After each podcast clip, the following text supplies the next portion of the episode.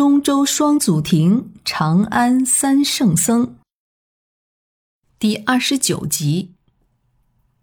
来年春天，玄奘一行从一个叫灵山的地方翻越葱岭，那是一座终年积雪的高山。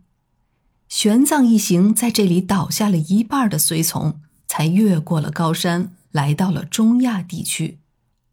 这里是西突厥汗国的地盘儿突厥人信奉的并不是佛教，而是拜火教。玄奘他们算是这里的异教徒了。玄奘前往突厥的王城碎叶城，拜会国王叶护可汗。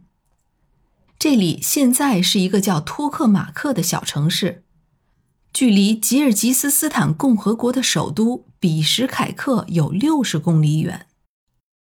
因为有高昌国王的书信和礼物。玄奘一行得到了优待，可汗还派了名向导随行。我们多说一句，西突厥汗国。此后不久，大唐就攻占了碎叶，武则天还在这里修建了寺庙。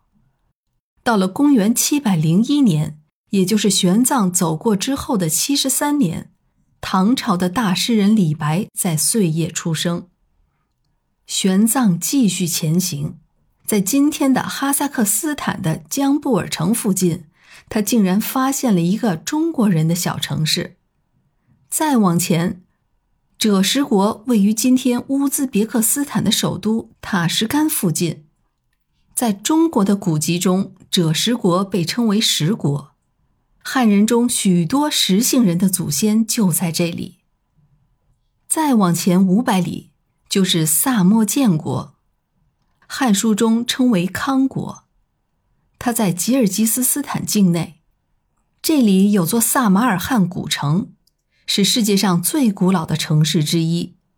它始建于公元前七世纪。这座古城的东门至今还叫做中华门。康国也是信奉拜火教的，玄奘剩余的两个徒弟。在这儿差点作为异教徒被打死，但玄奘一夜之间度化了康国国王，在康国推行了佛教。后来伊斯兰教扫荡了这里，直到他们遇到了成吉思汗。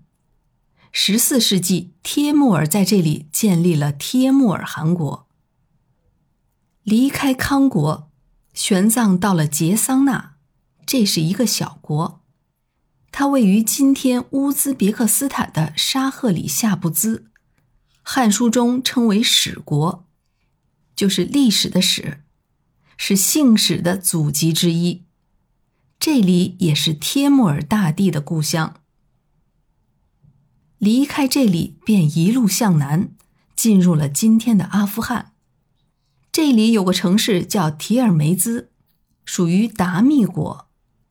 也就是《汉书》中的大夏，当年张骞被匈奴人关押了十几年后逃出来，就是在这里遇见的肉之人，开创了丝绸之路。再往前就是活国，也就是今天阿富汗的昆都市。活国也是西突厥的地盘国王是可汗的弟弟达杜，而皇后竟然是高昌国王的亲妹妹。可惜，玄奘到达这里时，他已经过世。达杜娶了个年轻的老婆，谁知他竟然跟他的儿子私通，害死了达杜。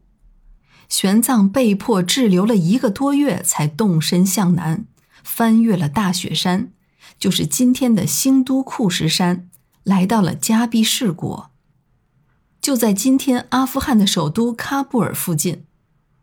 再往前，在喀布尔河南岸的贾拉拉巴德，当时叫西罗城，玄奘看见了佛陀的顶骨。公元六百二十八年秋天，离开长安一年之后，玄奘到达了印度河，进入了古印度。他遣散了可汗的护卫，只带领着两个徒弟继续前行。渡过了印度河不久，玄奘来到了今天巴基斯坦的西北重镇白沙瓦一带。这里曾经是闻名于世的犍陀罗国，佛教曾经最著名的圣地。公元前三世纪，古印度的孔雀王朝在这里传播佛教，但直到来自中国的大肉之人在这里创建了贵霜帝国之后，佛教才真正兴旺。据说第一尊佛像就诞生在这里。